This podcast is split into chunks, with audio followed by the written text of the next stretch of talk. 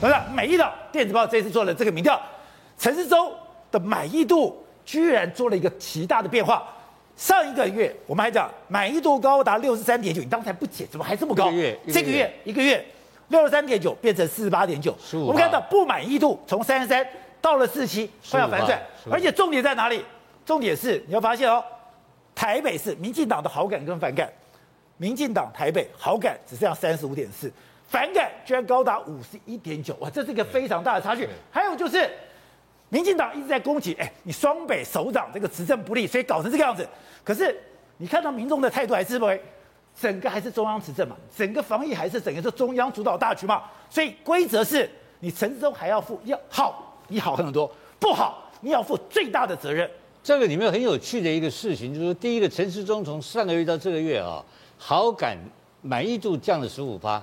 不满意度升了十五趴，对，来回差了三十个百分点，哦、这个不可思议耶！这个一下十五趴掉下来的话，你也知道在，在在国中外的民调上来讲的话，这是崩盘嘛？哦，十五趴一定崩盘，不要谈就不要谈了嘛，对不对？六十三趴的高峰掉到现在变成四十四十八点九啊，对，刚好差十五趴，就是这是第一个城市中的情况，所以我说一定很坏嘛。当时六十三点五趴，我在。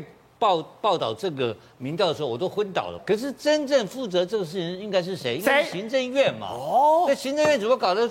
这苏贞昌不见了，苏贞昌只剩七趴，看起来苏贞昌逃掉了，你知道吗？怎么跟苏贞昌没关系啊？哎，可是妙了，看苏贞昌的满意度满意度啊挂掉了吧？你就看到没？这突然满意满意度挂掉了嘛？他的是它它的来回，它的下面死亡死亡交叉嘛？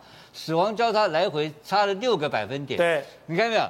下降也六个百分点，六点多上去，然后不满意度也增加了六个百分点，所以来回差十二趴嘛。所以苏贞昌也是死亡交叉，苏贞昌这个总体的话，他以为他把疫情躲掉了，就大盘挂掉了。好，你再来看看台北市苏贞昌的更妙了，苏贞昌的台北市不满意度多少？你知道吗？五十七趴，台北市民啊。对苏贞昌的不满意度，你现在看那个五十六点七啊，对，看他的平均值是四十八点九，对不？四十八点五。你看新北他自己的地本，在新北满意的四十点九，不满意高达五十一点二。哎，你如果从这数字上来看的话，哎，这你要讲哦，这一次的疫情灾区都很不爽哎，都是双，就是双北嘛。你看他自己的本命区啊，他当过老县长啊。他还这次今天还特别跑去发快筛，你看到没有？对，发发，然后然后你看他自己的五十一点二的不满意度高于他的平均值了，对，三个百分点。哎，就是新北有一半人讨厌他，哎，这不这是可你这个行政院长搞个鬼呀、啊？